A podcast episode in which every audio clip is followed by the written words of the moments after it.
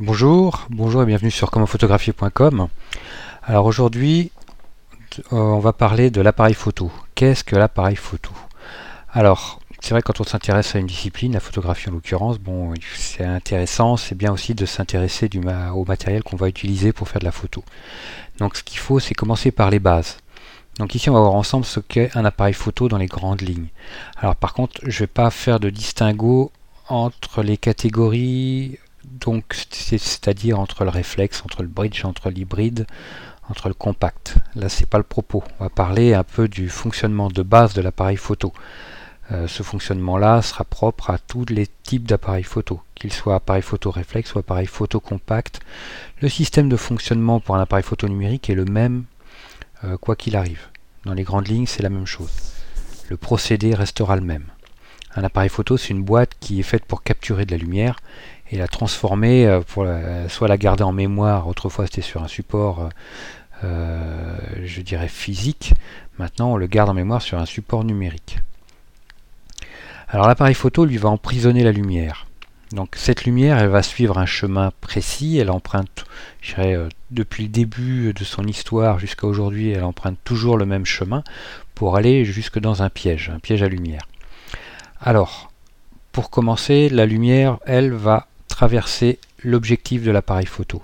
Alors l'objectif de l'appareil photo, il est soit euh, fixe soit mobile sur l'appareil photo lui-même, donc il sera fixe pour un appareil photo compact ou un appareil photo bridge, et l'objectif sera mobile sur un appareil photo hybride ou sur un appareil photo réflexe, ou les appareils photo moyen format professionnels.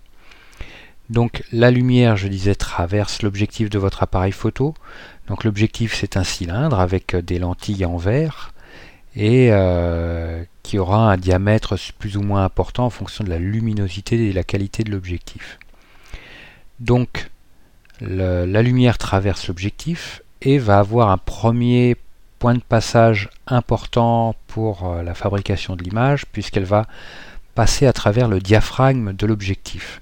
Alors le diaphragme, lui, va être là pour régler le débit euh, de lumière, la quantité de lumière qui va passer à travers l'objectif vers le capteur ou la pellicule. Alors le diaphragme, c'est euh, des lamelles métalliques euh, qui sont plus ou moins ouvertes pour laisser rentrer plus ou moins de lumière. Donc là, on, a une, on, va laisser rentrer, on va filtrer une quantité de lumière. Euh, ensuite, on va arriver juste avant le, capteur ou la pellicule, on va arriver à l'obturateur. Alors l'obturateur, lui, il va, définir aussi, il va fonctionner en fonction de la vitesse d'obturation, en fonction du temps de pause. Donc là, l'obturateur, après avoir vu la quantité de lumière qu'on laisse passer avec le diaphragme, là, on va voir une durée.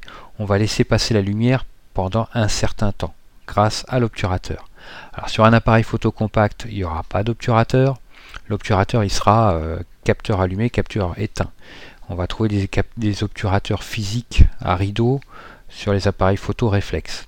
Après, euh, sur d'autres appareils photo comme les hybrides, on n'aura pas d'obturateur physique, on va dire. C'est simplement le capteur qui est activé, euh, réveillé et euh, éteint derrière. Donc voilà, c'est ce qui va faire un peu le, système de, capture d'image. Donc ensuite, la lumière sera piégée sur le capteur lui-même. Alors, le capteur, euh,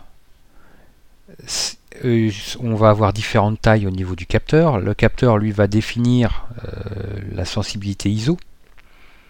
Donc je dirais ça fait, on a, ça fait le troisième élément après le diaphragme, la vitesse d'obturation, la sensibilité ISO. Voilà les trois éléments importants pour faire l'exposition d'une photo. Euh, la lumière, une fois sur le capteur, va être transformée en message numérique qui lui sera après stocké sur une carte mémoire en attente d'être transféré sur l'ordinateur. Et euh, de cette carte mémoire, on pourra le lire sur l'écran de l'appareil photo aussi. Donc voilà grosso modo le, chemin parcouru par le rayon lumineux. Autrefois, on n'avait pas de capteur numérique, on avait de la pellicule argentique. Alors la pellicule argentique, euh, maintenant avec les capteurs numériques, bon, on choisit, euh, plus notre appareil photo est perfectionné, plus la sensibilité ISO qu'il nous proposera sera élevée. Autrefois, on, devait, on avait des pellicules que l'on achetait avec une sensibilité ISO donnée.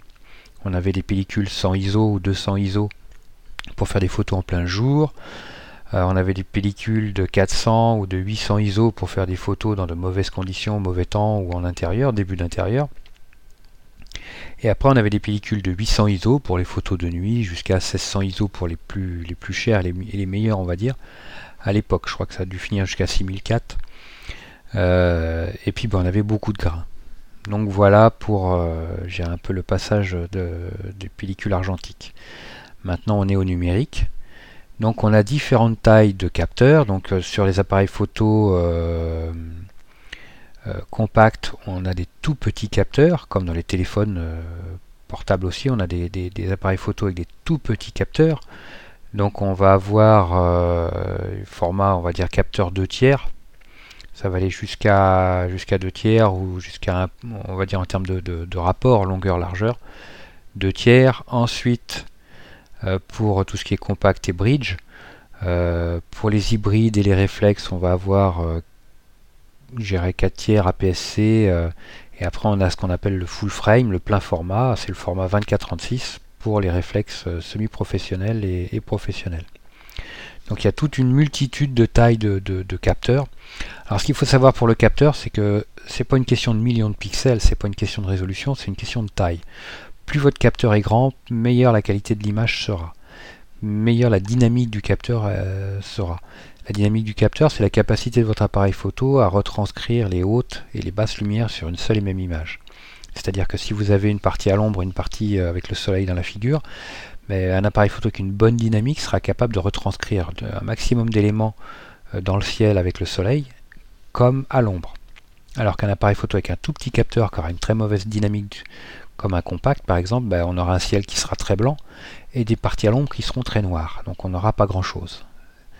Donc voilà un peu la, dynamique du capteur avec la, taille.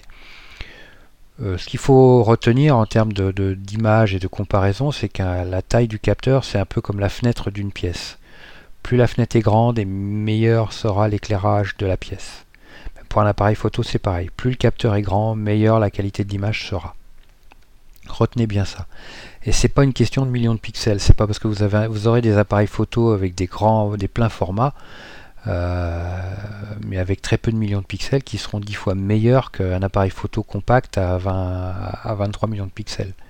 Donc c'est vraiment une question de taille de capteur et pas de résolution. Voilà pour euh, ce petit podcast. Donc ce podcast est tiré d'un article sur le site commentphotographier.com. Donc je vous encourage à vous rendre sur le site comment-photographier.com et vous en saurez beaucoup plus euh, sur la photographie et ça gratuitement. Merci à tous et à très bientôt.